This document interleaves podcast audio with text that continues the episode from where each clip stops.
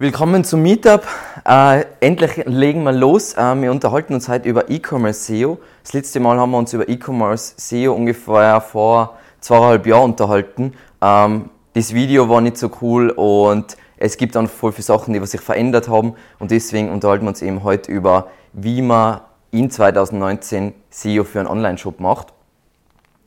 Und jetzt schauen wir uns wieder kurz an die Inhalte, was wir heute da bequatschen werden. Es heißt jetzt einmal ein paar Zahlen und Beobachtungen von mir, also ein paar Zahlen, die was wirklich auf großen Studien beruhen und meine Beobachtungen, die was eher wahrscheinlich sehr gefärbt sein durch meine Brille. Dann schauen wir uns kurz an Keyword-Recherche, Shop-Architektur und On-Page-Optimierung. Dann gehen wir weiter noch zu technische SEO, Linkaufbau und zu guter Letzt sage ich ein paar Best Practices von Shops, die was von zwischen 10 Millionen und 70 Millionen Traffic haben im Monat, ähm, wie die Kategorienseiten und Produktseiten aufbauen und was die vielleicht anders machen wie der Durchschnittsshop. Passt.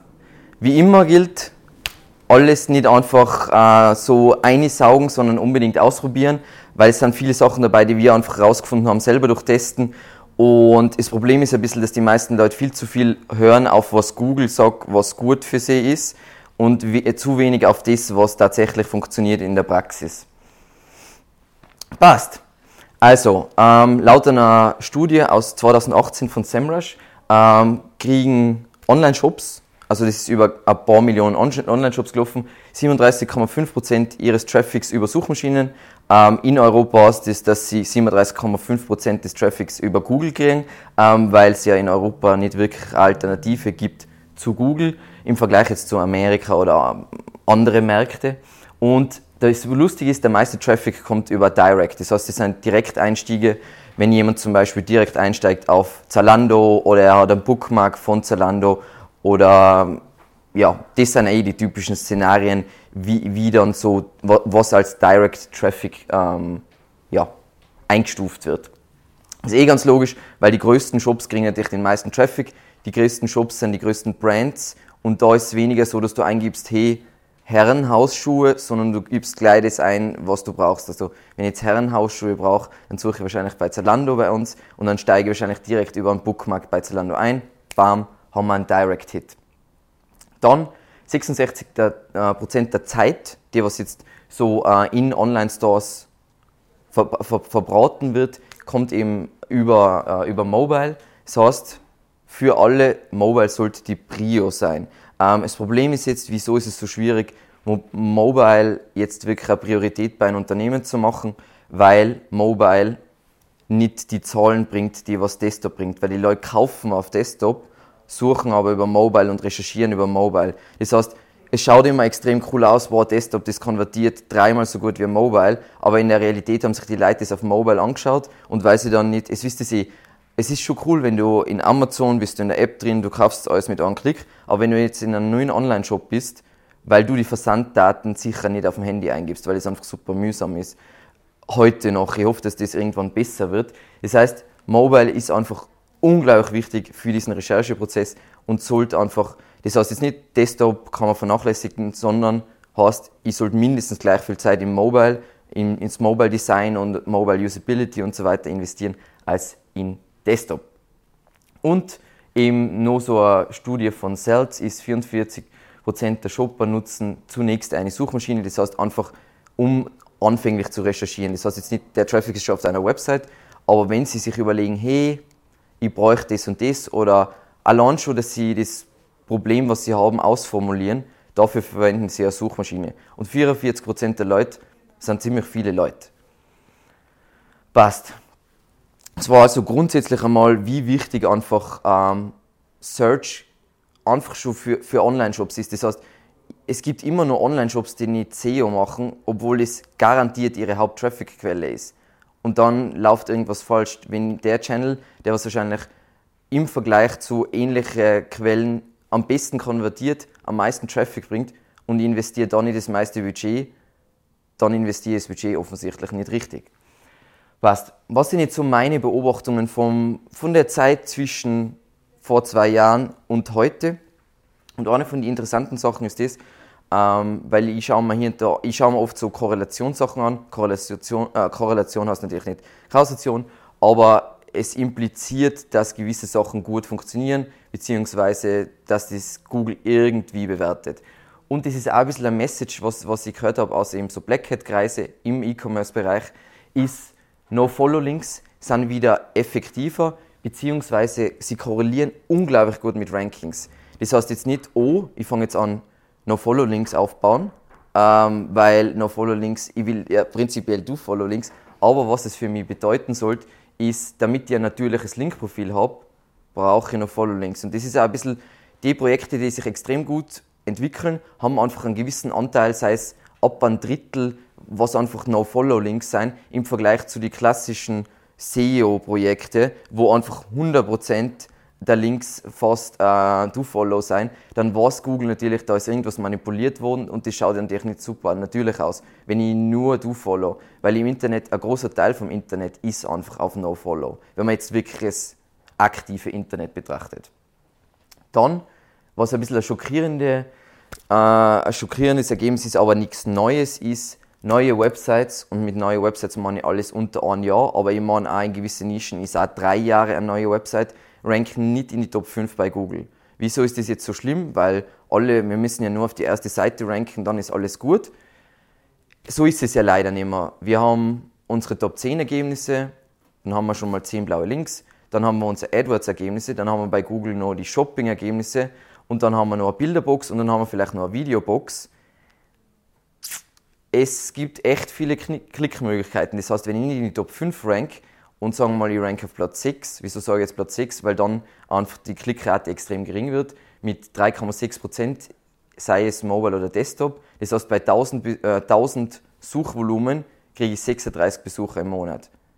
Das ist relativ bitter, weil die meisten Keywords, die was 1000 Suchvolumen haben im E-Commerce-Bereich, da ist ja wirklich schon Geld dahinter und da ist auch Arbeit dahinter. Und wenn ich für die 36 Besucher im Monat kriege, von den 36, die was dann auf meiner Website kommen, kauft noch nochmal 3%.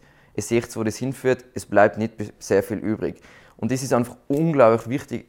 Das heißt jetzt nicht, oh, ähm, das Spiel ist vorbei und ich brauche jetzt keinen, keinen Shop mehr machen und so weiter.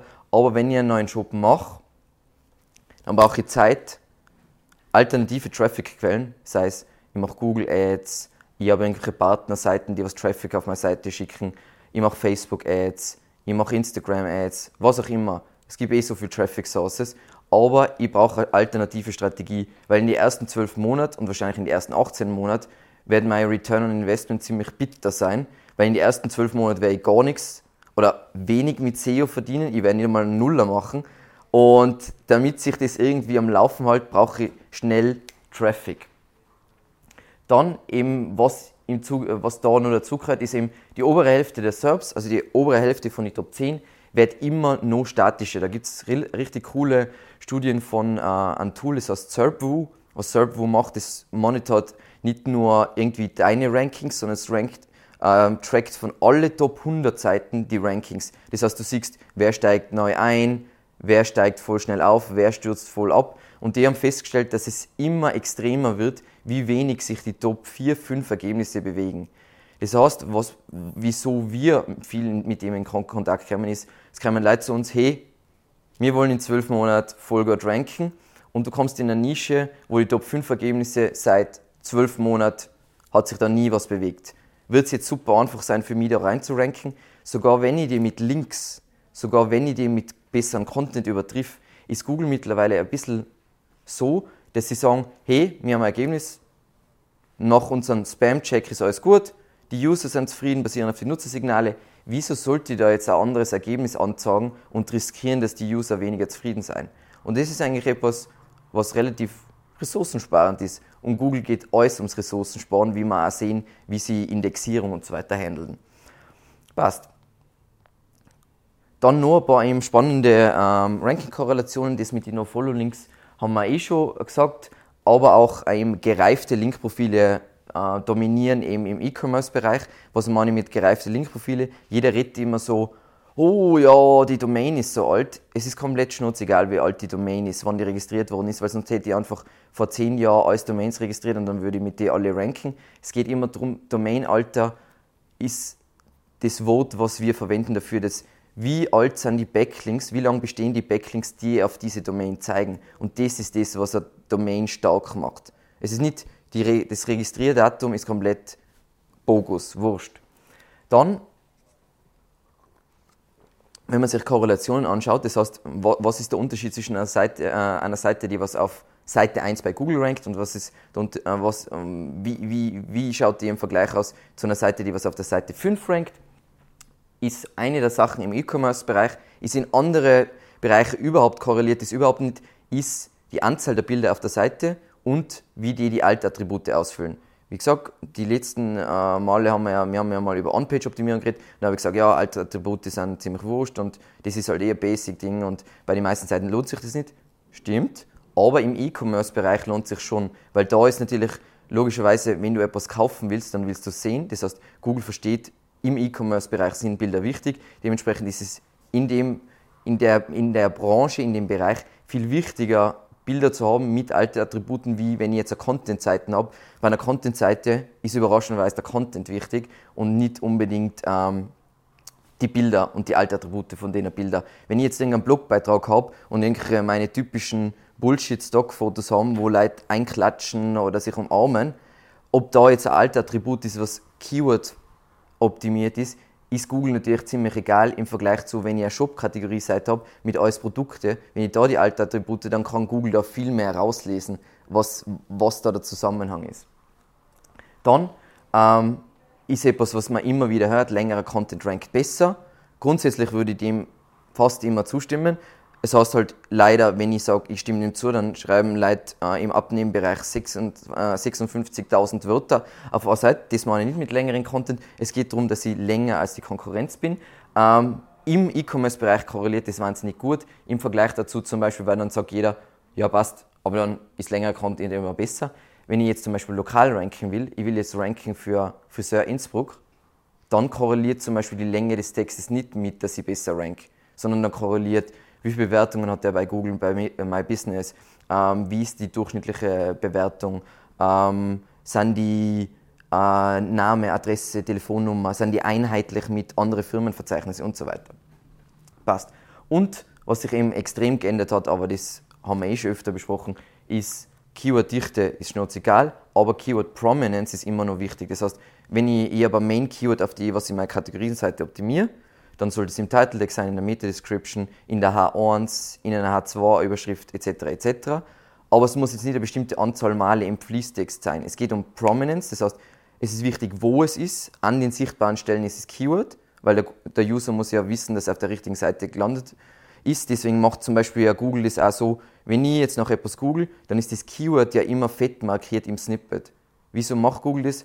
Weil sie wissen, dass wenn sie meine Wörter fett markieren, dass ich eher auf das Ergebnis klicke, als wenn die jetzt nicht fett markiert waren. Genau das gleiche gilt auch hier.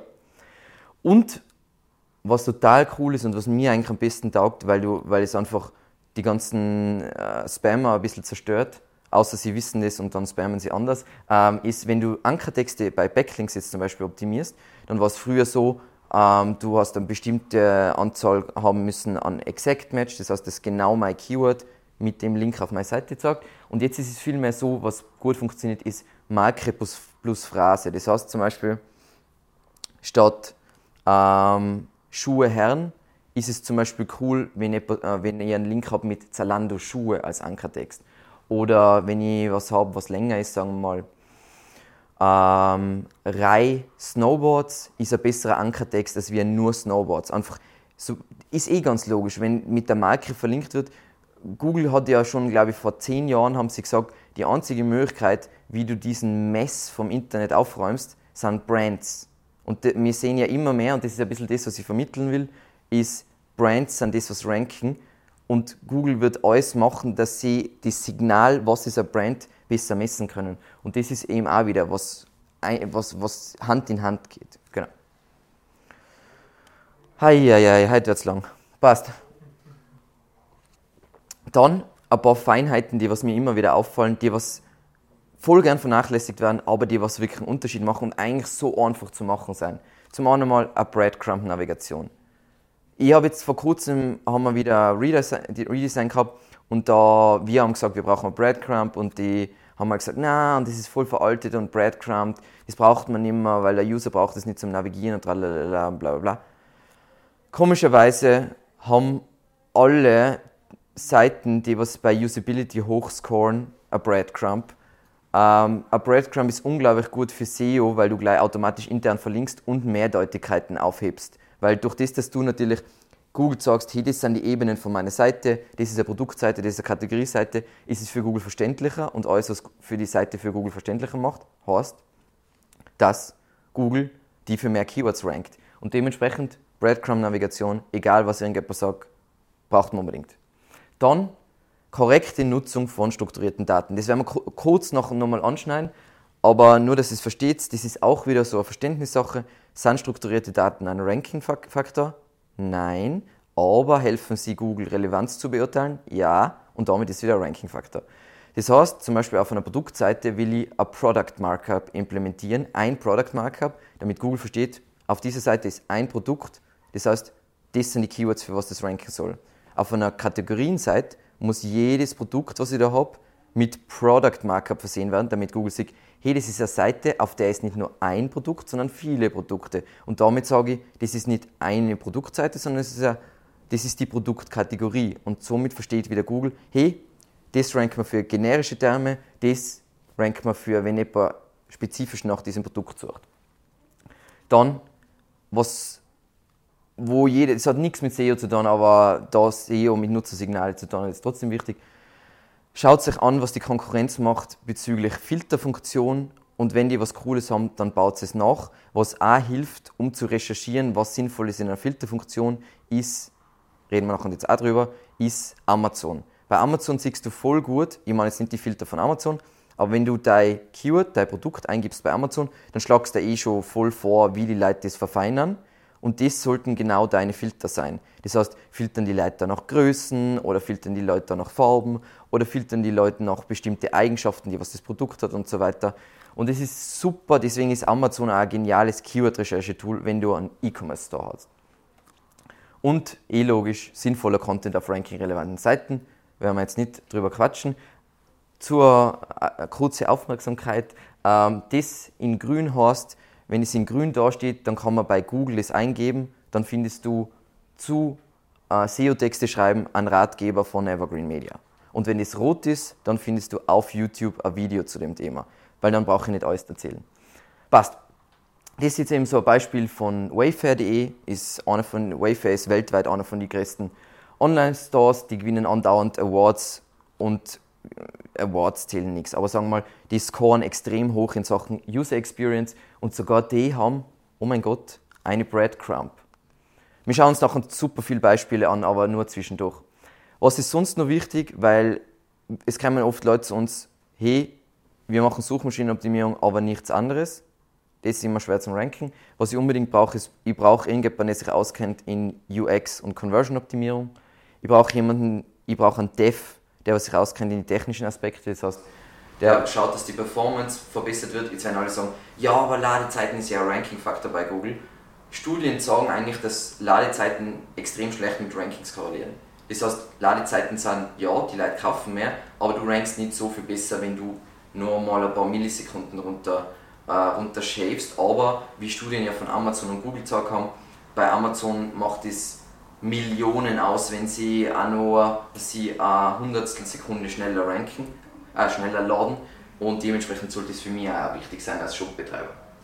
Dann, was ich auch machen will, ist, ich bin voll überzeugt von Google Shopping und Google Ads sowieso, aber Google Shopping, es wird immer noch cooler, weil sie natürlich die Plattform immer noch mehr monetarisieren wollen. Und wenn du da gute Feeds hast, ich sage, wir haben eine Partneragentur, mit der wir alles machen und die klagen immer, dass die Kunden so schlechte Feeds haben. Wenn du schöne Shopping-Feeds hast, dann kannst du zu ganzen Keywords werden immer perfekt deine Produkte ausgespielt und da ist mördermäßig Geld einfach drin.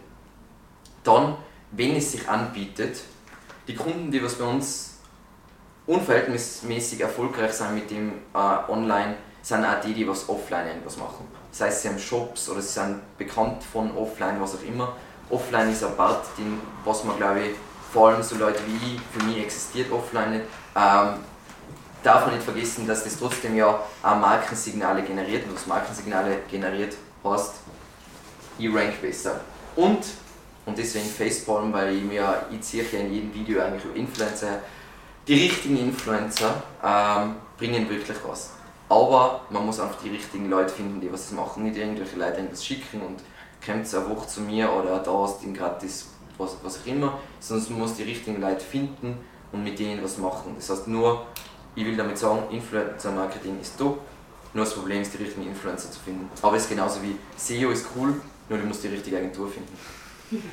Passt. Dann, was wir heute alles nicht besprechen können, HTTPS. Wer jetzt Shop noch nicht auf HTTPS hat, verlasst den Raum. Ähm, dann HTTP 2 sollte auch langsam, langsam sein zwei Jahre Standard sein. Dann Responsive Design, dann die Bedeutung von Mobile, On-Page SEO Basics, wir reden halt nicht über H1 und Title Tags ähm, und eben alles, was im alten E-Commerce SEO ähm, Video vorgekommen ist. Passt. Und dann kommen wir zum ersten Punkt. Und wir unterhalten uns jetzt nicht über Keyword-Recherche von äh, the ground up, weil dann sind wir jetzt noch ungefähr 10 Stunden da, sondern einfach, was wir so aktuell coole Sachen finden. Zur Wiederholung trotzdem nochmal kurz, ähm, was haben wir bei Online-Shop typischerweise für Keywords? Wir haben Commercial Keywords wie zum Beispiel Hemden Herren, wir haben Transactional Keywords wie zum Beispiel Seniorenbett kaufen, also das Wort kaufen macht das zu einem Transactional Keyword, weil die Leute ja schon sagen, was sie machen wollen, oder einfach sie geben den Produktnamen ein. Und wir haben natürlich Informational Keywords, was auch Test- und Vergleichskeywords sind, wie zum Beispiel die besten Daunendecken. Und da gibt es eins von meinen Lieblingsbeispiele von einem Konkurrenten von, unserer, von einem Kunden von uns, die was aber einfach Götter der SEO sind, und zwar betten.de. Betten.de dominiert den Bettenmarkt, sie ranken ungefähr für jedes Keyword im Bettenmarkt, entweder auf Platz 1 oder schlechtestenfalls auf Platz 3. Und sie haben sich irgendwann gedacht, Test-Keywords sind eigentlich ziemlich cool. Und wieso sollte man die ganzen Affiliate-Marketer diese scheiß Test-Keywords geben? Weil das ist eh unseriös, was die schreiben. Wir machen einfach bei unseren Stores selber einen Testbereich und ihr seht, sie haben zu jedem Bereich XXL-Matratzentest, Latex-Matratzentest, bla bla bla. Sie haben zu jedem Test-Keyword haben sie einen Test gemacht von ihren eigenen Produkten auf der Plattform, wo sie die miteinander vergleichen. Das heißt, das ist ein geschlossener Test, rankt aber unglaublich gut. Das heißt, ähm, jetzt zum Beispiel Bittentest, was sicher das größte Keyword logischerweise von denen ist, da ranken sie auf, ich glaube, Platz 2 derzeit, weil Stern.de hat sie überholt. Ähm, kurz, ich glaube, es hat eh schon jeder mitgekriegt, jeder Affiliate-Marketer. Sie steigen jetzt alle ein. Focus.de, Stern.de, Vergleich.org, tralalala. Sie gehen jetzt alle auf Test-Keywords, das heißt, die Zeiten des Test-Keyword-Rankings, ähm, werden langsam immer schwieriger. Passt was ist jetzt der ideale Ansatz, wenn ihr jetzt eine Keyword-Recherche macht für einen Online-Shop? Ähm, logischerweise mal, da ich Geld verdienen will, fokussiere ich alles auf meine Produkte zuerst einmal und auf die Produktkategorien. Das heißt, ich schaue, haben meine Produkte an sich Keyword-Volumen und haben, was sind die Kategorien darüber, die was Volume haben. Und der Startpunkt sollte aus meiner Sicht immer, also wir machen es auf jeden Fall so, konkurrenzbasiert sein. Das heißt, ich schaue mir an, wer sind Shops, die was ähnliche Sachen wie mir anbieten und ich schaue mir an, für welche Keywords ranken die, beziehungsweise für welche Keywords optimieren die. Und das verwende ich wieder als, als Ausgangslage, um weiter zu recherchieren. Und wie eingangs erwähnt, ist Amazon Suggest auch ein cooler Startpunkt oder beziehungsweise etwas, was man parallel laufen kann, weil es einfach Amazon Leute gehen auf die Plattform, um Produkte zu kaufen. Also wenn ihr zum Beispiel schaut, wenn wir jetzt schauen Produkt-Keywords, dann ist Google gar nicht mehr so, also es ist immer noch eine große Suchmaschine, aber bei den Produkt-Keywords teilen sie sich ungefähr 50-50 alle Produkt-Keywords. Das heißt, Amazon ist ein Big Player im Produkt-Keyword-Bereich, dementsprechend macht es Sinn, dort zu recherchieren. Und da gibt es das Tool Keyword Tool Dominator, äh, Dominator voller kreative Name. Ähm, und schaut so aus, ist kostenlos, also man braucht sich nur ähm, registrieren und sonst sogar ohne registrieren kann man glaube ich drei Searches pro Tag machen und das scrapt dir einfach Amazon Suggest. Das heißt, wenn du Schlafmaske jetzt in dem Fall eingeben würdest, dann schlagst du vor, wie verfeinern Leute das. Und da kannst du genau recherchieren, hey, du kannst Unterkategorien recherchieren, du kannst äh, da anschauen, wie filtern Leute auf Amazon und so weiter. Gibt es bestimmte Eigenschaften, die was Subkategorien darstellen und so weiter. Das ist eine super Geschichte. Das heißt, wir haben uns jetzt da Keywords raus recherchiert. Ich hoffe, es verwendet auch andere Tools wie Keyword Finder oder Ahrefs oder SEMrush. Ähm, aber was eigentlich das Wichtige ist bei E-Commerce SEO, ist dann, dass du bewertest, ob das Keyword überhaupt sinnvoll ist. Und wir fangen jetzt von unten an, weil eigentlich ist das das Allerwichtigste. Klickpotenzial. Wie eben am Anfang erwähnt, ändert sich das Klickpotenzial, je mehr Features Google zu den Suchergebnissen dazu fügt. Das heißt, wenn ich natürlich oben jetzt Shopping-Ergebnisse habe und ich habe AdWords und ich habe eine Bilderbox und ich habe Videos, dann geht das Klickpotenzial für diese Suchanfrage natürlich runter. Das heißt, ich kann schon 8100 Suchvolumen haben, aber wenn zum Beispiel ein Tool wie Ahrefs feststellt, dass 50% der User bei dem Ergebnis eh nicht auf, also bei dieser Suchanfrage nicht auf ein Ergebnis klicken, dann sind schon mal 50% weg. Das heißt, macht's dann, ist es dann noch kommerziell sinnvoll, ich muss also alles, alles abwägen, wie schwierig ist es zu ranken im Vergleich zum Klickpotenzial. Das heißt, Schritt 1 soll sein, nicht einfach schauen, hey, das hat so viel Suchvolumen, voll super, weil ich muss das im Verhältnis sehen. Es kann sein, dass das Klickpotenzial viel geringer ist und es kann sein, dass die Konkurrenz einfach unglaublich stark ist zu diesem Keyword. Dann, wo wir schon natürlich grundsätzlich drauf schauen, ist Suchvolumen, dann die Conversion Rate, das heißt, was ich immer empfehle, bevor ihr jetzt für einen komplett neuen Shop irgendwas macht, schaltet AdWords.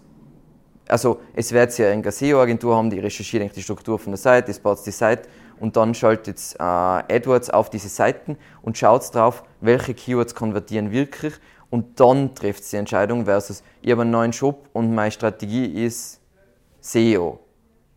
Weil das ist natürlich nicht so schlau, weil wenn ich erst nach zwölf Monaten Ergebnis habe, weiß ich auch dann erst, ob das eine gute Idee war oder nicht. Das heißt, ich habe zwölf Monate irgendwas gemacht. Dann eben, was wir gesagt haben, mit einem Tool wie SERPWoo, aber auch es, mit Ahrefs geht das eh auch. Schau dir an, wie statisch sind die Top 5. Wenn die Top 5 zu diesem Keyword super statisch sein, ist die Chance, dass du da ranken kannst, eher klein. Und wenn, natürlich, wenn du nur auf Platz 6 ranken kannst, haben wir wieder das Problem, ich habe zwar 1000 Suchvolumen, aber ich kriege maximal 36 Klicks im Monat und lohnt sich dann da voll viel Geld zu investieren in diese Rankings. Und natürlich, äh, was einfach praktisch ist, wenn ihr auch einen schnellen Überblick machen wollt, schaut im Keyword Finder nach. Das Tool kostet 250 Euro im Jahr. Das heißt, ich glaube, jeder, der was einen Online-Shop hat, kann sich das leisten. Ähm, die Bewertung, also die Zahlen, die Einschätzungen, die der Keyword Finder hat, sind wirklich wahnsinnig gut. Die Bewertungen sind halt immer, wie schwer ist es, auf die erste Seite zu kommen, nicht wie schwer ist es, in die Top 5 zu kommen. Das heißt, das muss ich bedenken aber das ist ein guter Richtwert für jemanden, der sich nicht so gut auskennt, um zu sagen, kann ich dort einsteigen, kann ich dort nicht einsteigen. Passt. Shop-Architektur. Grundsätzlich einmal die Regeln sind, ich will natürlich eine semantisch schöne äh, Struktur haben, das heißt thematische Silos für maximale Usability und natürlich Relevanzfluss für Google. Gibt es ein Video dazu, ähm, werde jetzt nicht super genau erläutern deshalb. Ähm, was wichtig ist, wenn du einen Shop baust, ist, dass du überlegst, und das sage ich dann auch bei den anderen Shops ein bisschen, wie geht es weiter? Was kann, äh, weil das Problem ist, wenn ich eine blöde äh, Kategorienstruktur wähle, dann, deswegen haben auch viele Shops meiner Meinung nach eine flache URL-Struktur, damit sie zwischendrin Kategorien einfügen können, wenn es wäre. Weil wenn du in deiner Hierarchie natürlich, du hast deine URL ist hierarchisch aufgebaut und du kommst drauf, dass du dazwischen drei nur eine Kategorie brauchst, dann musst du all die URLs ändern. All die URLs ändern ist nicht so gut, weil dann wirst du wieder Rankings verlieren. Dementsprechend, du musst da voll gut überlegen, was wirst du anbieten in der nächsten Zeit. Ich, ich sage jetzt nicht zehn Jahre vorausplanen, aber zwei Jahre vorausplanen wäre eine feine Sache, vor allem für den Blutdruck eures SEOs oder äh, euren eigenen Blutdruck. Passt. Dann, es gibt ja diese alte Struktur, hey, äh, diese alte Regel, bei einem Shop sollten maximal drei Klicks von der Startseite sollte die tiefste Seite sein. Das heißt, wenn ich dreimal klicke, sollte die bei der untersten Produktseite sein. Grundsätzlich die Regel gilt immer noch, aber für neue Shops. Wenn ich einen riesigen Shop habe, werde ich das nicht schaffen. Plus, wenn ich einen riesigen Shop habe, der was voll viel Geld verdient, dann habe ich wahrscheinlich extrem viel Autorität und Google crawlt meine Seite viel weiter. Das heißt, das ist eine Regel für neue Shops. Ähm, und da ist eben die neue Regel ist, je mehr Autorität, desto tiefer kannst du deine Seite machen, desto mehr kannst du Kategorien miteinander verschachteln. Aber prinzipiell würde ich maximal, ich habe eine Hauptkategorie und ich habe eine Subkategorie und da sind Produkte drin und ich würde nicht viel tiefer gehen als wie das. Außer, das schauen wir uns jetzt dann auch noch nach und an, als, als nächstes ähm, zuerst einmal ein paar Beispiele für was ich jetzt zum Beispiel meine. Ich habe zum Beispiel, ich verkaufe als einen Teilbereich Betten, da ist der Teilbereich Massivholzbetten und von den Massivholzbetten ist ein Ding Eichenbetten. Das sind alles Keywords. Das heißt, ich brauche all die Kategorien. Im Gegenteil dazu, zum Beispiel ein großer Shop, den was ich auch sagen werde, ist, ich ich verkaufe alles rund um Outdoor. Dann brauche ich hinter Kategorien, die was keine Keywords repräsentieren. Das heißt, sagen wir mal, ich verkaufe Sachen rund ums Klettern, um äh, Skisportarten, tralalala. Dann brauche ich so Kategorien, die für nichts ranken können. Und dann muss ich halt solche, äh, solche Seiten mit einschieben. Ähm, das Coole ist, eben das Beispiel, dieses Rai.com ist der größte Outdoor-Shop äh, des Planeten. Die haben das eben so gemacht mit Schnee, Snowboarding, Boots, aber die schlauen Burschen haben in ihrer Breadcrumb-Navigation kommt Schnee nicht vor, weil sie wollen natürlich nicht immer auf Schnee verlinken, weil da ist, das ist ja, da ist kein Traffic dahinter. Ähm, dann ein Beispiel im Yoga, ähm, die Struktur wieder. Ich will natürlich für das Keyword wie zum Beispiel Yoga-Zubehör oder Yoga-Kleidung äh, Yoga ranken, dann will ich für Yoga-Männerkleidung äh, ranken und ich will für Yoga-Hosen äh, ranken. Das heißt, jede Kategorie hat seinen Sinn. Und so sollte man das alles überlegen. Deswegen kann auch nie ein Shop gebaut werden. Es passiert in der Realität, aber in meiner Realität oder in meiner Wunschwelt passiert es nicht, ohne dass SEOs eine unglaublich umfangreiche Keyword-Recherche gemacht haben, kann ich eigentlich keinen Shop machen. Weil dann ist alles schon verloren. Also es kommen eh oft Kunden zu uns, oh, wir haben ja, wir haben da die Struktur, die haben wir uns so intern überlegt und dann ist das erste, das können wir alles löschen und neu machen. Genau. Das ist eben das Beispiel von Rai im Snow und dann haben sie aber in der Breadcrumb-Navigation haben sie nur Snowboarding und Snowboard-Bindings, weil das die einzigen Seiten sind, die wirklich ranking-relevant sind. Sie brauchen Schnee zur logischen Strukturierung, damit der User das verwenden kann, aber sie brauchen es nicht, um für irgendwas zu ranken. Ist übrigens ein brillanter Shop hinsichtlich, wenn ihr eure SEO-Skills äh, aufwerten wollt. Passt.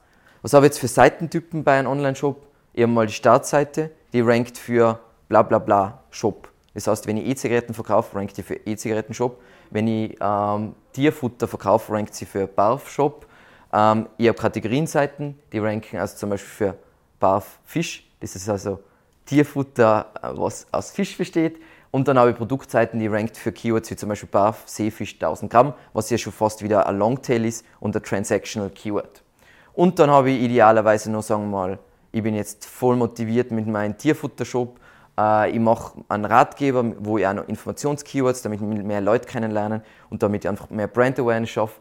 Und da versuche ich für ein Keyword zu ranken wie Labradoodle. Genau.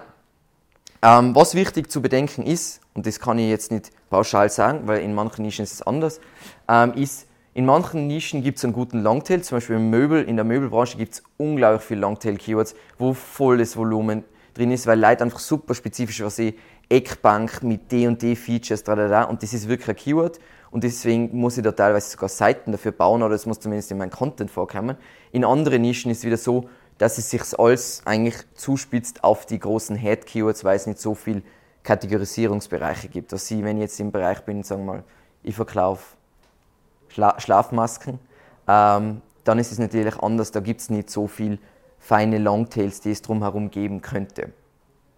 Und einfach damit ihr es nicht vergesst, wir wollen überall Breadcrumbs, weil wir keine Mehrdeutigkeiten, sondern wir wollen immer, die Seite soll für dieses Keyword ranken, die Seite soll für dieses Keyword ranken und wir sollen, wollen nie die Situation haben, hey Google, ähm, wir haben da zwei Seiten und da verlinken wir mit dem gleichen Ankertext und entscheid du einfach, was ranken sollt, weil dann entscheidet sich Google immer nicht falsch, aber sie ranken die automatisch schlechter.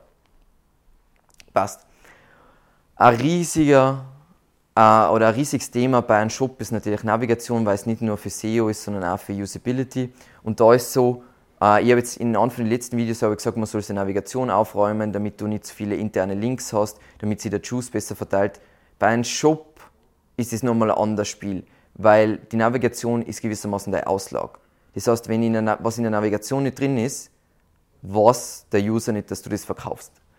Das heißt, du willst, ich zeige euch dann ein Beispiel, das ist jetzt einmal die Regeln, übersichtlich strukturiert sollen es sein. ich will gern alle drei Ebenen von den Top-Kategorien abbilden, weil ich will natürlich aus die wichtigsten Kategorien, die was ich ranken will, brauche in der Hauptnavigation. Also, was sind jetzt Kategorien, die was ich nicht in die Hauptnavigation tue? Kurzes Beispiel ist bei betten.de. Sie haben Kategorien für die einzelnen Bettengrößen. Das sind Kategorien, die logischerweise nicht in der Navigation sein. Die brauche ich, damit ich für bestimmte Keywords noch ranken kann, für irgendwelche spezifischen Longtails, aber prinzipiell will ich die nicht in der Hauptnavigation haben.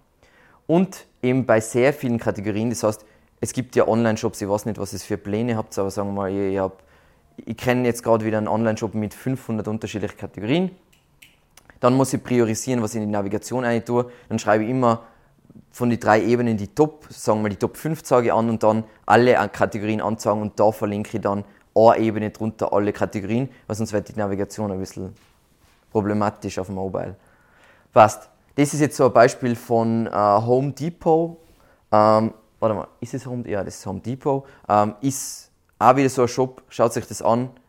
Die sind so irre, wie gut die das machen. Also auch aus SEO-Sicht und so weiter. Und auf jeden Fall deren Navigation ist echt sehe, es ist voll übersichtlich strukturiert. Ich weiß genau, in welchem Bereich ich bin. Und was sie auch abdecken, sind unterschiedliche Einstiegspunkte, weil ich kann ja zum Beispiel suchen nach hey, ich will irgendein bestimmtes Produkt, eine bestimmte Produktkategorie, aber vielleicht suche ich auch nach Sachen von einer bestimmten Brand, weil ich habe mir das von der Brand schon gekauft und ich will schauen, was gibt es noch andere Sachen von dieser Brand. Und das muss ich alles bedenken, hat jetzt nicht nur SEO-Relevanz, sondern eben auch viel Usability-Relevanz. Ihr seht sie, weil ich, das finde ich so cool, sie haben eben Home Decor, Furniture, bla bla bla und dann haben sie aber auch Shop by Room, weil es gibt einfach unterschiedliche Einstiegspunkte, wie Leute, manche suchen, hey, ich brauche das für mein Badezimmer und manche suchen nach der Produktkategorie. Passt. Dann eine Frage, die was immer wieder kommt, wann machen neue Kategorieseiten Sinn? Das heißt, ich habe meine Struktur fertig, wann muss ich eine neue Kategorie machen?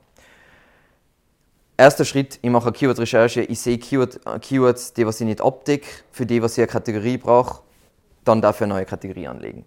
Was aber viel öfter passiert, ist zum Beispiel es ranken, weil du, du hast einfach Kategorien übersehen, die was du brauchst. Und deswegen sagt Google, hey, der Shop ist eigentlich ziemlich relevant, aber du hast da keine Kategorien, das heißt, wir ranken Produktseiten. Und immer, wenn ihr seht, von euch ranken Produktseiten, wo sonst in die Top 10 nur Kategorieseiten ranken, macht es mehr Sinn, eine Kategorieseite zu bauen als eine Produktseite.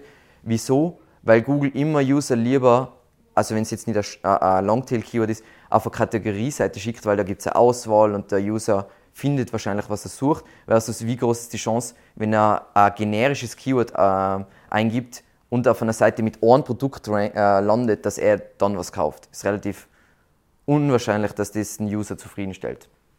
Und eine Frage, was man sich bei all den Sachen stellen muss, das Problem haben wir nämlich wahnsinnig oft mit Kunden, ist, habe ich ausreichend Produkte für diese Kategorie. Weil das Problem ist folgendes. Sagen wir mal, du schaust dir die Top 5 an und die haben in der Kategorie jeweils 100 Produkte und die Leute legen Wert auf Auswahl. Und dann kannst du nur so lange ausreden, äh, einreden, dass du sagst, ja, aber meine drei Produkte haben die höchste Qualität und das ist voll super.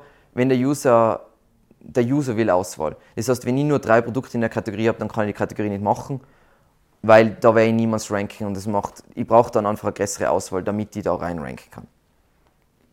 Passt. On-Page-Optimierung. Passt. Eben On-Page-SEO-Grundlagen sind in dem Video. Ähm, wie wir schon gesagt haben, Text ist weiterhin, äh, mehr Text rankt besser, vor allem auch wegen Longtail. Und jetzt, was jeder Kunde bei uns sagt, ja, wir haben so viele Produkte und wir können jetzt nicht alles schreiben und es ist voll viel Arbeit und na und, äh, und, und dann sage ich, SEO ist der wichtigste Traffic Channel wenn du das nicht machst, dann scheiterst du halt. Dann verzichtest du auf das, was der größte Channel ist. On your own peril. Ähm, dann eben, wenn du jetzt die, die, Texte schreibst für deine Kategorienseiten, der Produktseiten, dann haben wir unsere wunderschöne Recherche gemacht, basierend auf Amazon. Unbedingt diese Verfeinerungen, die die Leute haben, in die Texte einbauen. Wiederum, wir brauchen nicht Keyword optimieren, sondern einfach an die wichtigsten Platzzahl bauen wir unser Zeichsel ein. Was wirklich wichtig ist, was wir eh schon besprochen haben, Produktschema auf Produktseiten und Product Schema auf Kategorieseiten für jedes einzelne Produkt, damit Google versteht, das ist Produktseite, das ist eine Kategorienseite. Man kann dann noch ein bisschen tricksen. habe ich eh schon öfter gesagt, bei Kategorienseiten kann ich noch Aggregate Rating einbauen, das ist eigentlich verboten, aber es funktioniert, weil es kennt ja die coolen Sternenbewertungen, die Suchergebnisse und die kriegt man normalerweise offiziell ist so, das kann natürlich eine Bewertung kann es nur für ein Produkt geben, für ein Produkt. Das heißt, bei einer Produktseite kann ich es einbauen, super, ist wunderbar. Aber du kannst dir natürlich auch auf einer Kategorieseite Aggregate Rating einbauen und dann aggregierst du alle Bewertungen von alle Produkte und sagst, die Kategorie ist so gut bewertet, kriegst auch Sterne für die Kategorienseite. Funktioniert in die meisten Nischen immer noch und ich habe den, den Trick machen wir schon seit zweieinhalb Jahren oder so. Passt. Was jetzt neu ist, beziehungsweise neu seit Februar 2019, strukturierte Daten. Ich liebe Google Tag Manager, um Sachen einfach zu injecten. Ähm, aber Google hat gesagt, wenn du jetzt strukturierte Daten im Tag Manager einbaust, es muss, strukturierte Daten müssen auf der Seite sein im Code und dürfen nicht durch einen Tag Manager nachgeliefert werden. Voll wichtig zu bedenken, weil es ist natürlich voll praktisch im Tag Manager das zu hinterlegen, weil du es viel besser verwalten kannst, aber Google will es offensichtlich unbedingt äh, super mühsam machen. Ich schätze mal, dass es mit dem Crawling zu tun hat, dass sie das sonst nicht abrufen können. So, Content auf Kategorieseiten. Und jetzt können wir immer wir machen die Punkte und dann schauen wir uns ein Beispiel an.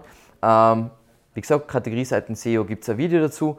Was wichtig ist, sind geniale Filter. Wenn eure Filter sein Sortierung, Preis- und Ab äh, Auf- und Absteigung und Produkt-ID, dann habt ihr nichts verstanden, sondern es geht wirklich darum, hey, in meiner Nische den Leute gerne nach Farben sortieren oder nach Farben filtern, dann biete ich diesen Filter an. Und wenn ihr seht, die erfolgreichen Shops, sagen wir mal, in einen Bereich, was mir gerade einfällt, fahrradxxl.de. Schaut sich an, die haben ungefähr 5000 Millionen Filterfunktionen, weil die Leute einfach bei einem Radl, was einmal, keine Ahnung, 2000 Euro kostet, dann wollen sie Sachen filtern. Dann wollen sie genau, hey, das ist jetzt das Richtige für mich. Und das Coole, was wir jetzt dann bei den amerikanischen Shops nachher noch sehen, was der Next Step ist, sie beraten die schon oben in der Kategorienseite. Sie sagen, wenn du nach Laptops suchst, hey, ähm, Best Product für Value, Best Product für Gamer, Best Product für das. Das heißt, du hast den Test schon auf der Kategorienseite, das heißt, er muss gar nicht mehr filtern. Aber das Next Level, das gibt es im deutschsprachigen Raum noch gar nicht. Ähm, was wollen wir jetzt zu jedem Produkt haben? Produktname, Marke, Marke verlinken wir auf einer Markenseite, damit wir da wieder ranken können. Preis und ideale Bewertungen und was eben amerikanische Seiten auch schon extrem viel haben und wir auch noch nicht haben, sind Vergleich. Das heißt, wenn es Produkte sind, die du vergleichen kannst, dass du zwei, äh, zwei oder drei Produkte, was die kannst du dann markieren und die sind dann in einem Vergleichswarenkorb und dann siehst du, was ist der Unterschied zwischen den Produkten. Mega geil. Ähm, wenn es technisch umsetzbar ist, unbedingt, unbedingt, unbedingt machen. Und dann wollen wir natürlich oben unseren kurzen Teaser-Text, maximal 50 Wörter über die Produkte und einen Langtext unten. Und das ist eben so ein geiles Beispiel. Das ist einer von den deutschen Shops, die gerade unvorstellbar abgehen, nämlich real.de ist es. Und das ist die Kategorie Sofas. Und da eben, es ist Pfeil oben, da sind die ganzen Produkte aufgelistet. Und du hast unten einen kompletten Ratgeber, wunderschön formatiert, mit Inhaltsverzeichnis, das was mit dir mitfährt ähm, zu, zum Thema Sofas. Das heißt, du machst Beratung und Verkauf in einem, so wie es halt gehört. Deswegen gehen Leute auch noch in den Laden beziehungsweise wir haben einen Kunden, der hat Offline-Geschäft und was die Leute machen ist, sie gehen offline recherchieren sie, äh, online recherchieren sie schon, dann gehen sie in den Laden, lassen sich in den Laden äh, beraten und dann kaufen sie sich's online. Und da sieht man eh schon, was, was User brauchen. Sie brauchen Informationen. Und jetzt wird jeder sagen, ah, Produkttexte schreiben, das ist so mühsam.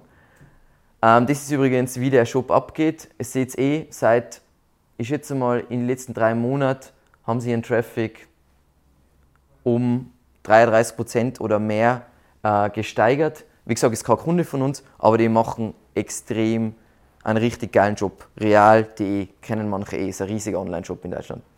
Passt. Was für ein Content brauche ich jetzt auf Produktseiten? Ähm, was wir schon gesagt haben, tolle Fotos mit einzigartigem äh, Altattribut, dann oben eine Kurzbeschreibung, sofort im sichtbaren Bereich, dann eine Auflistung der Eigenschaften als Bullet Points. Wieso Bullet Points? Weil ähm, wieder so was Lustiges, was rankt, äh, was korreliert mit Rankings, ist nämlich die Verwendung vom Lee. Also Lee ist Liste, logischerweise. Ähm, und wenn du dort deine Keywords wieder verwendest, das korreliert wieder mit Rankings. Das heißt, Seiten, die auf der ersten Seite ranken, machen das mehr als Seiten, die zum Beispiel auf der fünften Seite ranken. Dann Produktbeschreibung und FAQs und idealerweise natürlich noch Bewertungen. Jetzt haben die meisten, was natürlich einen Vorteil und einen Nachteil hat, die meisten haben ihre Bewertungen ausgelagert auf sowas wie Trusted Shops. Vorteil ist, die managen alles für die. Nachteil ist, ich kann die Bewertungen nicht wirklich auf meiner Seite einbetten, sodass sie als Content gelten. Und da zeige ich jetzt das Beispiel. Das ist, glaube ich, jetzt wieder Home Depot. Einfaches Beispiel, wenn ich über verdammtes Schneidbrett so viel Text schreiben kann, dann kann ich über jedes Produkt extrem viel Text schreiben. Und wie die es machen, die haben also Bewertungen auf der Seite, ist schon mal Content, wie es auch Amazon macht, deswegen dominiert Amazon auch alles. Dann haben sie Questions and Answers, da können User Questions, also Fragen stellen und sie beantworten das auf der Plattform. Das generiert wieder Content, das ist wie eine Kommentarfunktion für Produktseiten. Wie geil ist die Idee? Ähm, dann haben sie eben oben ihre Kurzbeschreibung, sie haben das halt schon in Bullet Points, dann haben sie unten die, ähm, wirklich die umfangreichere Produktbeschreibung und dann haben sie halt den ganzen Blablabla, was die haben gekauft mit tralalala. Aber einfach mal als Beispiel, so könnte eine Produktseite ausschauen, so macht es Home Depot und viel größere Firmen als wie Home Depot im E-Commerce-Bereich gibt es nicht. Technische SEO. Passt. Was sind jetzt die Hauptprobleme, was jeder Shop hat? Ähm, da, wär, da sind jetzt Punkte drin, da sagt Google, nein, das ist kein Problem, das ist kein Problem, macht das leise, ist überhaupt kein Problem. Aber Google hat derzeit sowieso ein bisschen, ist ein bisschen auf einem Trip, dass sie sagen, hey, das ist nicht mehr aktuell, aber in der Realität, in der Praxis siehst das ist sehr wohl aktuell. Das heißt, mein Verdacht ist, Google weiß selber nicht mehr, wie das Algorithmus funktioniert, aber das ist jetzt dann die nächste Folie. Ähm, das erste ist einmal schlechtes URL-Management. Was passiert meistens bei Online-Shops? Du kriegst auf einmal 1000 Millionen URLs. Und was ist das Schlimmste für SEO, wenn du so viele URLs hast? Weil wahrscheinlich ist 90% von denen, was du da hast, Müll. Das heißt, erster Schritt ist, ich muss strikt kontrollieren, was sind URLs, die was okay sind und URLs, die was gelöscht werden.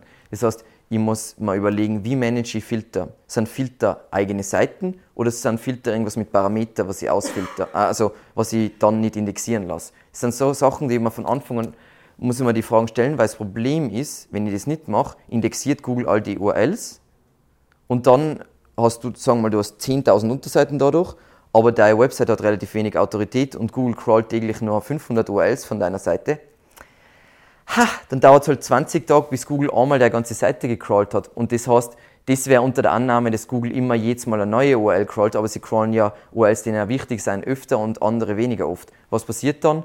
Das heißt, Seiten, Produkte, die was du nicht mehr auf Lager hast und die was eigentlich nicht mehr in Index kriegen, sind noch im Index und alle möglichen Späßchen kriege ich da. Das heißt, was will ich? Mein Shop muss kompakt bleiben. Ich muss knallhart Sachen deindexieren, die was ich nicht indexiert haben will. Dann was bei einer Shop auch immer Probleme macht, sind URL-Fehler. Das heißt, URL-Fehler meine ich, irgendwas zeigt ins, äh, ins äh, Leere oder auch interne Weiterleitungen. Weil bei einem Shop werde ich ja die ganze Zeit Weiterleitungen einrichten, weil ich baue da an meinen Shop herum und da, da, da, da. Und dann ist das ein interner Link auf etwas und dann hänge ich da noch einen internen Link dran und noch einen internen Link und auf einmal wird der User dreimal weitergeleitet. Hey, sind eh nur vier Sekunden länger Ladezeit, ist ja kein Stress. Das heißt, das sind alles so Sachen, auf die was keiner schaut, aber das ist das, was es ausmacht. Wenn der User auf einen Link klickt auf seiner Seite zu einem Produkt und er wird dreimal redirected und das dauert ewig, so viel Geduld hat keiner mehr. In einer Zeit, wo ich jetzt auf mein Amazon, in meiner Amazon-App konnte ich wahrscheinlich in 30 Sekunden ein Produkt kaufen. Also ab jetzt, wenn ich jetzt starten darf. Dann Duplicate oder Near Duplicate Content. Ähm, wie gesagt, alles ein, einzigartig. Das heißt, Kategorienseiten, eigene Texte, Produktseiten, eigene Texte. Wenn ihr Varianten von einem Produkt habt, verwendet es einen Canonical Tag, um ein Original zu bestimmen und die anderen ähm, nicht indexieren zu lassen, beziehungsweise Google wissen zu lassen, das ist das Original, das sind nur Varianten, weil sonst habe ich Sonst muss ich einen unterschiedlichen Text schreiben zu einem Produkt, was rot und blau ist. Wenn es jetzt etwas ist, wo der, was der User wirklich sucht, dann muss ich es eh machen. Aber sonst macht es ja keinen Sinn, dass ich das mache. Passt. Eben zu tiefe Seiten sind ein Problem, haben wir eh schon geredet. Und Keyword-Kannibalisierung ist ein riesiges Problem. Das heißt, immer wenn ich Seiten anlege bei einem Shop, deswegen ist die Kategorienstruktur also essentiell, muss ich schauen, ob, nach, ob die Suchintention für die Kategorie wirklich einzigartig ist. Also ist das jetzt nicht ein Synonym für irgendwas anderes, was ich eigentlich schon auf meiner Seite habe? Ist das wirklich etwas Einzigartiges, eine einzigartige Produktkategorie? Wäre jetzt nicht super viel dazu sagen, weil da gibt es ein Video dazu. Und zu guter Letzt Performance, weniger aus SEO-Sicht. Also aus SEO-Sicht bringt es euch relativ wenig, weil wenn ihr es eher ein Out-of-the-Box-System verwendet, ist es wahrscheinlich nicht so langsam, außer ihr habt alles falsch gemacht. Ähm, aber Performance macht einfach unglaublich viel aus in Sachen Nutzererfahrung und wie zufrieden der User mit einer Website ist. Das heißt, da sollte man investieren, unabhängig von SEO, dass das richtig schnell ist. Was ich da ganz praktisch finde, meistens ist Shopware, aber das sage ich dann eh noch später. Passt. Dann kurz äh, lustige Sachen, weil Google macht ja jetzt gerade YouTube-Videos mit Mythbusting und tralala und wie, es, wie gut sie wissen, wie SEO funktioniert. Zum Beispiel sagen sie, Crawl-Budget ist erst ein Problem bei Millionen Seiten. Der Witz ist, sogar von einem logischen Standpunkt kann das nicht stimmen. Weil wenn ich 30.000 indexierte Seiten habe und mein Crawl-Budget ist, sie crawlen nur 500 URLs auf meiner Seite am Tag, dann habe ich ja dann schon ein Problem mit Crawl-Budget und ich muss mir überlegen, wie das besser funktioniert. Das heißt, it's a trap. Dann, Duplicate Content ist kein Problem. Das haben sie jetzt vor kurzem gesagt, das hat mir extrem gut getan. Ähm, ich kenne keine Seite, die was ein Duplicate Content Problem hat, ein echtes Duplicate Content Problem und gut rankt. Und ich weiß, was passiert, wenn ich den Duplicate Content aufräume, wie, wie die Seite dann besser rankt. Und überlegt sich einmal, die Seiten werden alle nicht indexiert, das heißt, die Seiten sind alle Müll. Das heißt, ich weiß schon, dass es kein Problem für Google ist. Aber es ist eh kein Problem, wenn ihr nicht rankt für Google, weil dann rankt halt jemand anderer. Das heißt, es ist schon kein Problem für sie, aber für euch ist es ein Problem, wenn ihr ranken wollt. Und zu guter Letzt, was mein allerliebster Lieblingspunkt ist, sie sagen, wir sind jetzt Mobile First, Accordions, Tabs, Hidden Content. Ist überhaupt kein Problem. In einer Mobile First Welt ist ganz normal, dass ihr Sachen versteckt und so weiter. Ist kein Problem. Ähm, es gibt tonnenweise Tests und wir haben das auch getestet er liest nicht einmal den Text, der was irgendwo in einem Tab drin ist. Aber wenn ich das richtig implementiere, dass er das eigentlich crawlen kann, der Text ist komplett entwertet. Das heißt, ähm, na, es darf das nicht verstecken, es dürfte es nicht in Tab sein, es darf das nicht in Accordions tun, wenn ihr mit dem ranken wollt. Also, ich verwende schon Accordions, ich verwende sogar auf meiner Seite, glaube ich, Accordions, aber das sind einfach Texte, die sind mir einfach wurscht. Wenn es etwas ist, mit dem ich ranken will, dann darf es nicht in Accordion sein. Das heißt, weil ich das oft sehe, hey, auf Kategorieseiten, ich, dann sagen die Geschäftsführer immer, ich will nicht, dass da so eine lange Wurst auf meiner Textwurst auf meiner Kategorieseite ist. Und dann, der muss einfach zusammenklappen, ja, dann brauchst du es nicht schreiben, aber dann brauchst du auch kein SEO machen, dann musst du es lassen. Passt. Was ist jetzt die Lösung für, für unsere Probleme? Selber testen und schauen, was tatsächlich funktioniert, anstatt Webmaster Hangouts mit unseren ganzen Google-Spezies, weil ich kann nicht versprechen, in ihrem Leben haben sie noch nie eine Website gerankt. Wieso sollte ihr irgendwelche SEO-Tipps beachten? Technische Tipps, grundsätzlich, wie gesagt, wie kann man seine Performance verbessern? Google, Google PageSpeed, super, kann man verwenden. Aber wenn es darum geht, wirklich SEO-Kniffe, solltet ihr auf SEOs hören, die was SEO machen und Sachen ranken. Oder euch Seiten anschauen, die was ranken. Das ist eigentlich der bessere Tipp. Schaut euch nicht SEOs an, schaut euch an Seiten, die ranken, weil die machen es offensichtlich richtig. Und weniger auf äh, Google-Tipps holen. Ähm, Tools zur Überwachung von der Webseite. Ähm, das Praktischste für Einsteiger ist äh, Raven Site Audit, Audit, Audit, äh, Auditor, bla bla bla. Ähm, das, das gibt, denk, das Coole ist, das analysiert eine Seite und sagt gleich, das ist falsch und das ist die Lösung. Das heißt, für Einsteiger ist das super fein. Es ist sicher nicht das beste Tool, um zu monitoren, aber es ist praktisch. Was ich lieber mag, ist sowas wie SEMrush. Das macht ähnlich, aber ein bisschen komplizierter. Und wenn du dich wirklich auskennst im technischen Bereich, das heißt, du hast einen Dev, der was sie wirklich auskennt, dann verwendest du sowas wie Screaming Frog oder Deep Crawl und du hast regelmäßig deinen Online-Shop und meine wirklich 14-tägig crawlen, ob irgendwas zu Bruch gegangen ist. Und du brauchst einfach ein laufendes Monitoring und laufendes Fixing, weil sonst hast du irgendwann so viele Probleme. Das Problem ist, wenn es sich aufgestaut hat und du verlierst dann Rankings, dann ist es spät. Du musst es machen, wenn Google Google hat es meistens eh schon gesehen.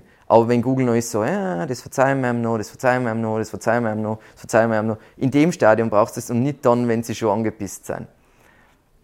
Und derzeit eben, das habe ich eh schon gesagt, ich bin voll begeistert von Shopware, weil Shopware eigentlich echt ein cooles, cooles Shopsystem ist. Die haben sich echt gut entwickelt.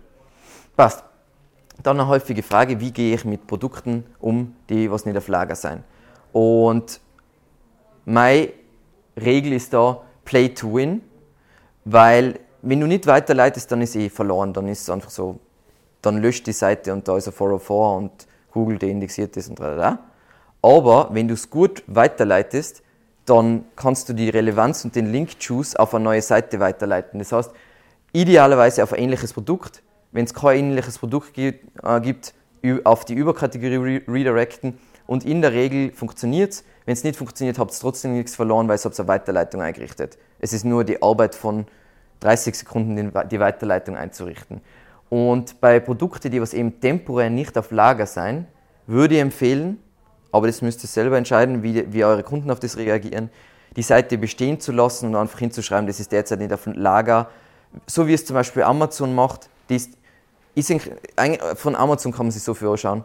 Ist euch schon mal aufgefallen, dass voll viele Produkte bei Amazon nicht auf Lager sind und sie sind trotzdem in der Suche und die Seite besteht trotzdem weiter? Amazon ist echt gut in SEO, sage ich da nur. Passt. Linkaufbau. Was sind jetzt die effizientesten Linkaufbauen für Online-Shops? Ähm, das ist jetzt unabhängig von dem, dass ich weiß, dass die meisten Leute das nicht machen werden, weil es viel zu mühsam ist. Ähm, zum einen mal Reverse Engineering. Du schaust da an, für welche, also welche Links hat die Top-Konkurrenz, die rankt und ich baue die Links nach. Ist ziemlich logisch, dass ich das so mache. Dann natürlich Outreach, das heißt, ich schreibe Blogger, Magazine, Zeitschriften in meinem Bereich an und versuche einen Gastartikel bei denen zu kriegen, der was dann auf mich verlinkt. Das ist immer so lustig, ähm, weil das, da gibt es immer Video dazu. Die unbeliebtesten Videos sind immer die Videos, wo ich über etwas rede, was echt viel Arbeit ist. Ähm, genau. Dann Linkable Assets inklusive Promotion. Das heißt, alles, wo ich irgendwas Cooles in meinem Bereich mache. Da geht es jetzt nicht darum, dass ich dass Kunden mich potenziell verlinken, sondern in meiner Industry, in meiner, äh, in meiner Branche. Das heißt, was ich da ganz gern mag, ist, ich mache irgendein, ich habe irgendwelche internen Zahlen zu irgendwas und dann präsentieren die, die Zahlen irgendwie visuell cool aufbereitet.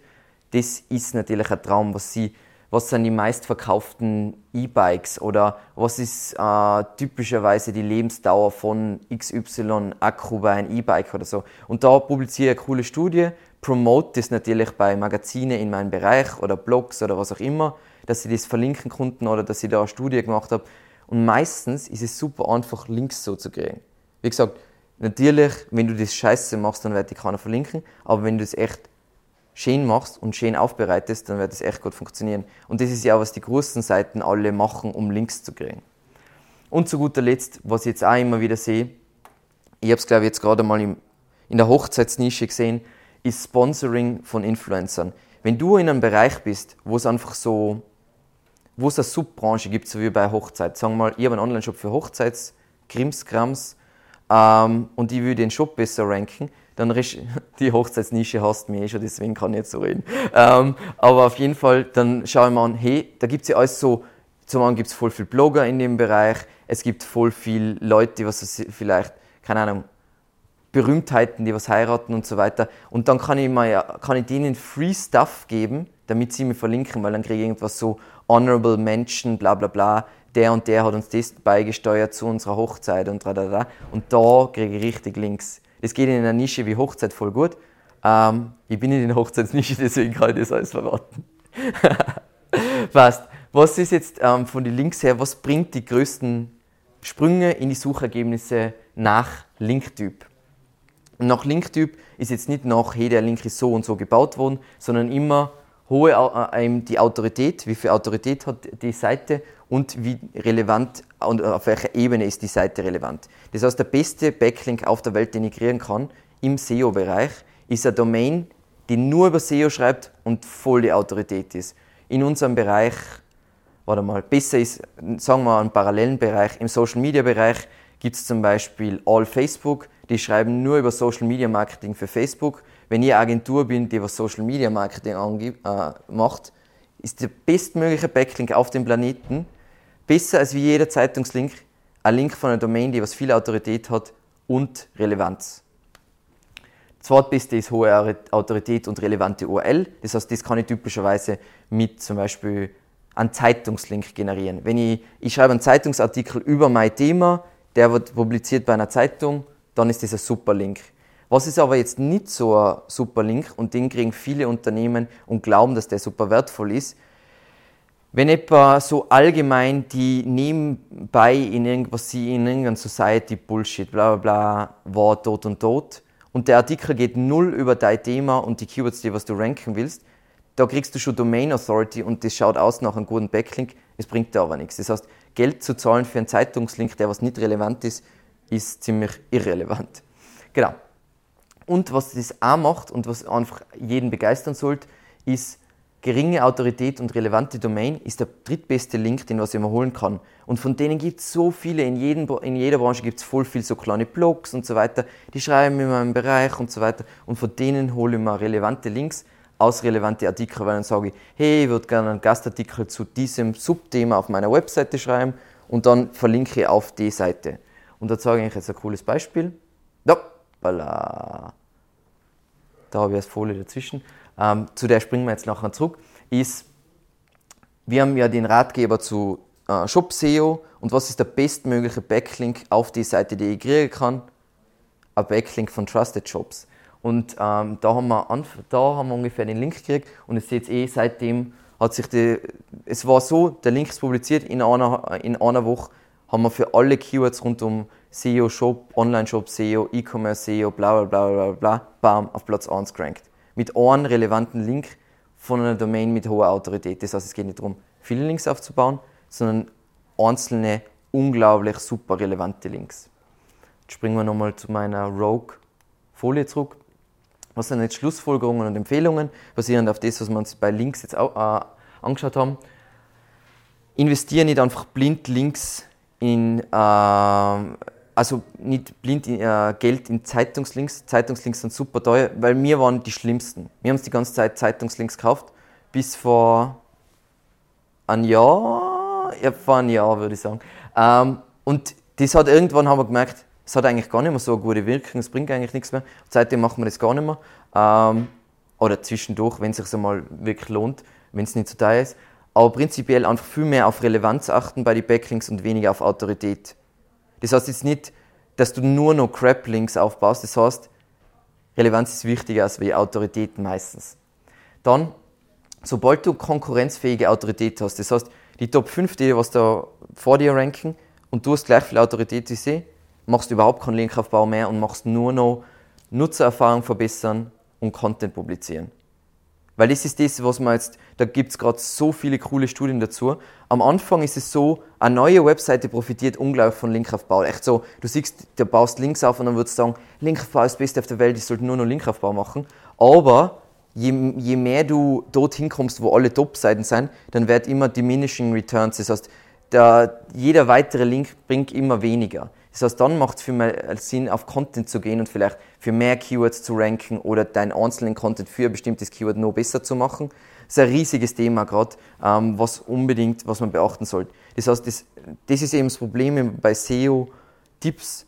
Das heißt jetzt nicht, Linkaufbau ist das Beste oder äh, Content ist das Beste. Es liegt immer dran, in was für Phase ich bin. Wenn ich eine neue Seite habe, die was nur Content hat, dann ist das Beste, was ich machen kann, Linkaufbau. Wenn ich eine fertige Seite habe, die was schon etabliert ist und eigentlich Autorität hat wie die anderen auch, dann ist Content und Content-Optimierung das Beste, was ich machen kann. Und UX und so weiter. Prinzipiell sollst du immer beachten, klicken, denken. Google denkt in klicken. Das heißt, es schaut sich an, hey, was haben die Seiten, die Top-Seiten alle gemeinsam und was gehört dazu, dass man dazu die Top-Seiten, weil sie sich immer anschauen, hey, wenn wir wissen, die sind seriös, dann muss jemand, der was ein ähnliches Linkprofil hat, auch seriös sein. Und zu guter Letzt, was wir eh schon gesagt haben, Brand-Ankertexte mit Partial Match beziehungsweise mit Keyword sind das, was am meisten bringt. Das heißt zum Beispiel, wir haben jetzt gerade heute einen Link, auf, äh, Link gekriegt von 1 und 1. Was ist da der Ankertext? Keyword-Recherche von Evergreen Media. Weil ich will mein Keyword drin, was in dem Fall Keyword-Recherche ist, was ganz lustig ist, und äh, My Brand. Das haben wir uns angeschaut und dann schauen wir uns, und das ist jetzt der letzte Teil, weil ich bin jetzt eh schon wahrscheinlich extrem beim Überziehen, Best Practice Beispiele. Ich hoffe, dass das jetzt von der Auflösung her passt, weil der Screen, ah, das schaut gut aus. Das schaut gut aus. Ähm, das ist B und H Foto, keine Ahnung, das ist amerikanische, die amerikanische Seite für Elektronikwaren ist, die sind glaube ich ähm, vom Usability Rating, von dem, wo ich immer äh, schaue, sind die auf Platz 1. Und die machen eben genau das, was ich eben gesagt habe. Du hast eben, oben hast du dein Breadcrumb, dann hast du, das ist eine Kategorieseite, und du hast jetzt, bevor du überhaupt einzelne Produkte einfach aufgelistet kriegst, hast du so Expert Picks. Das heißt, hey, was ist Best Value, was ist perfekt für zum Browsen, was ist Best Budget Two in One, das heißt, dass du ein Tablet und ein Notebook gleichzeitig hast. Das heißt, das ist ja eigentlich, was Leute wollen, eine Kaufberatung, weil sonst wäre der Einzelhandel sowieso schon tot, wenn es nicht dieses Bedürfnis noch gäbe. Aber in Amerika ist es schon so, dass Online-Shops das alle machen. Bei uns siehst du das, glaube ich, es kann sein, dass Dell das macht, ich bin mir nicht ganz sicher. Auf jeden Fall, Dell wird ja auch einfach den Shop kopieren. Ähm, auf jeden Fall, das ist einmal, so machen es die wirklichen Könige, die was nicht nur in Sachen Conversion Rate, sondern auch in SEO unglaublich gut sein. So schaut eine Produktseite äh, von denen aus. Also du hast eben wieder oben deine, deine Reviews, dann hast du die Questions und Answers, um Content zu generieren. Dann hast du deinen sichtbaren Bereich, wo mal die wichtigsten Sachen sind, mit vielen Fotos. Was sie da machen, was mir total gut taugt, ist, unten hast du ein Table of Contents, wo du jetzt klicken kannst, dass die zu den Reviews kannst springen, zu den Questions und Answers kannst du springen, du kannst das vergleichen, du kannst da die Speci äh, Specifications, oh Gott, mein Englisch, ähm, kannst du anschauen, du kannst da Accessoires anschauen und das alles auf einer Produktseite. Das heißt, auf der Produktseite sind 1000 Wörter Unique Content. Und jetzt über ein Notebook kann ich mehr schreiben über wie über ein Schneidbrett, ähm, aber das ist schon ziemlich cool gemacht. Dann schauen wir uns nochmal eben Home Depot an. Das ist eine Kategorie, wie sie es machen. Was ich auch wieder cool finde, um da zu sagen, ist, zum Beispiel, wenn sie eine Kategorie haben, wo es dann Subkategorien gibt, dann zeigen sie oben so eine Reihe an, wie verfeinern Leute das typischerweise. Was die so, ich will ein Throw Blanket zwischen 10 und 20 Dollar oder ich will ein Throw Blanket, was auch Maschinenwäsche vertragt und so weiter. Und dann springst du auf eine Kategorie. Das heißt, das sind eigentlich Filter und du kannst aber zu denen einfach runterspringen. Und das ist natürlich voll praktisch. Das heißt, die haben eigene Seiten, weil voll, die haben ihre Amazon-Keyword-Recherche gemacht. Nein, die machen, machen es sicher anders. Ähm, und haben gesehen, hey, Throw Blankets Grey, Throw Blankets mit Animal Print und so weiter. Das heißt, die haben für das eigene Seiten generiert, die was wieder SEO-technisch ranken können. So schaut eine Produktseite bei denen aus. Seht eh relativ viele Gemeinsamkeiten bei alle Top-Shops. Du hast wieder Reviews, du hast Questions und Answers. Ich glaube, Questions und Answers habe ich noch nie in einem deutschen Shop gesehen. Ähm, du hast da wieder eine Kurzbeschreibung, du hast einen Preis im sichtbaren Bereich, da, da, da. Und dann hast du unten zu dieser verdammten Decke sogar wieder 300 Wörter Text. Dann hast du die Reviews noch und so weiter. Hast wieder ungefähr 1000 Wörter Text auf einer Produktseite. Dann, was ich vom Style her einen total coolen Shop finde, ist eben äh, Rai. Die verkaufen immer, ihr, alles, was mit Outdoor zu tun hat. Yoga ist nicht Outdoor, aber kann Outdoor sein. Äh, auf jeden Fall seht ihr sie haben äh, in der Sidebar haben sie ihre Subkategorien aufgelistet, die äh, halt auch wieder für Keywords ranken wie All Mountain ähm, Snowboards. Dann haben sie ihre Filter. Ich mag eigentlich immer lieber, wenn die Filter horizontal sind, also da. Aber es geht halt nicht, wenn du unglaublich viele Filter hast. Und der Produktseite schaut bei einem so aus, das ist jetzt bei einem Snowboard und bei einem Snowboard kannst aus meiner Sicht, also ich tue Snowboarden, aber du kannst auch nicht so viel sagen. Trotzdem generieren sie da Content. Du hast wieder deinen sichtbaren. Übrigens, die hässlichen Dinge, was du seht, das ist, weil ich einfach ein Versager bin in Screenshots. Ähm, das ist einfach, wenn ich die Seite so mache, dann ist jetzt mal der Scrollbalken dabei. Ähm, genau. Das heißt, ich habe unten meine Specs, also meine Features zwischendurch, was sie total geil machen. Sie haben zu jedem einzelnen Snowboard oder jedem einzelnen Produkt haben sie ein Quote dazu. Also irgendwas, hey, du liebst das Produkt, wenn du so und so und so bist. Wie cool ist das und wie überzeugend ist das überhaupt? Und du hast wieder Unique Content generiert. Ein bisschen viel Arbeit ist, aber sonst ist es richtig, richtig nice. Aber seht ein bisschen die Gemeinsamkeiten. Das sind also die Shops, die sind in bei den Usability Scores ganz oben. Du siehst immer wieder wiederholende, sehr viele Informationen auf Produktseiten, auf jeden Fall Breadcrumb-Navigation. Sie achten extrem drauf, was im sichtbaren Bereich ist. Das heißt, du hast immer alle wichtigen Infos sofort im sichtbaren Bereich. Und wenn du sie nicht im sichtbaren Bereich hast, hast du sowas wie Table of Contents, dass du hinspringen kannst. Bei denen zum Beispiel wäre ich ja eher überzeugt davon bei einem Notebook. Wahrscheinlich gibt es zu viele Eigenschaften von einem Notebook, als du das machen kannst. Wenn da jetzt irgendwie die fünf wichtigsten Features von dem Notebook stehen würden, was sie, wie viel RAM hat das Ding, was für ein Prozessor und so weiter. Genau. Aber auf jeden Fall ähm, richtig genial gemacht und super Beispiele. Ähm, schaut euch auf jeden Fall die Seiten, die Shops an, also weniger auf die, die Präsentation achten und mehr euch die Shops anschauen, weil die machen es so unglaublich genial. Ähm, ja, passt. Dann kommen wir zu unseren Key Takeaways. Passt. Oh mein Gott, ich habe in den Titel irgendwas reinkopiert, was da nicht gehört.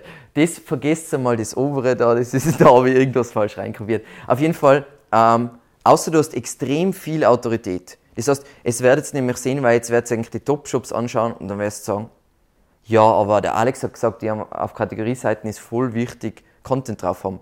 Naja, wenn ich ein Domain-Rating habe von 90 und ähm, schon 45 Millionen Traffic habe, dann kann ich immer Sachen, kann ich SEO-technisch Sachen schlechter machen und ich rank trotzdem. Das ist der Vorteil, wenn man so groß ist. Aber wenn ich ein kleiner Shop bin, auf jeden Fall ist Content King. Auf Kategorienseiten, auf Produktseiten, überall, wo geht. Dann lege einfach Wert auf äh, User Experience, eben durch Filter, ja, überall Bewertungen, eine richtig coole Suche. Ich sehe immer wieder, die Suchfunktion ist eine von den wichtigsten Sachen auf einer Seite. Und da will ich nicht irgendwas eingeben und wenn ich einen Buchstaben verschreibe, dann findet es das nicht, sondern das muss das berücksichtigen. Am liebsten will ich sofort Vorschläge kriegen. Einfach richtig cool gemacht und natürlich kurze Ladezeiten.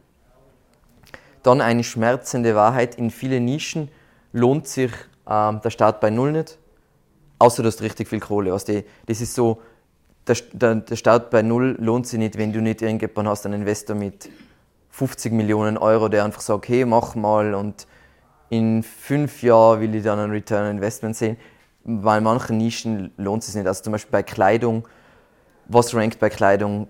Zalando, Bicken Kloppenburg, About Me, äh, Ladenzeile und so weiter. Werde ich die jetzt outranken? Eher nicht. Und kann ich dort ranken auf Platz 6 oder 7 oder 8? Ja, kann ich, aber es ist es, es lohnt sich nicht. Dann eben äh, weniger eben äh, harte Ankertexte und mehr so Brand-Ankertexte mit Partial Match oder mit Phrasen. Und eben Relevanz ist mittlerweile aus meiner Sicht wichtiger als wie Autorität beim Linkaufbau. Soll nicht heißen, Blog-Kommentar-Links und Foren-Links sind die besten Links auf der Welt, sondern heißt, Zeitungslinks sind nicht so gut als wie Outreach-Links von einer relevanten Domain. Und zu guter Letzt, ähm, sobald du eine konkurrenzfähige Autorität hast, das heißt, du wirst ja am Anfang eine Recherche machen und die Top 5 in deiner Nische, wenn du ungefähr die gleiche Autorität hast wie die, dann switcht komplett nur noch zu Nutzersignale, äh, also User Experience Optimierung und Content, weil dann lohnen sich Links viel weniger. Das heißt, der Return on Investment auf jeden Link. Linkaufbau ist sauteuer. Also wir haben es uns jetzt gerade wieder mal angeschaut. Was die, du machst Kontaktrecherche fünf Stunden. Du schreibst die Leute an, allein einmal fürs Anschreiben und halbwegs irgendwas zurückkriegen, acht Stunden. Dann musst du die Gastartikel schreiben. Gastartikel fünf Stunden. Und ihr seht, es läppert sich zusammen für jeden Link. Hast schon 20 Stunden äh, Zeitinvestition und dann musst du vielleicht ihnen auch noch Geld zahlen. Nicht so ideal. Genau, und damit die genialste letzte Folie aller Zeiten. Bier, Dinosaurier, Haie. Äh, bedanke mich und bis zum nächsten Mal.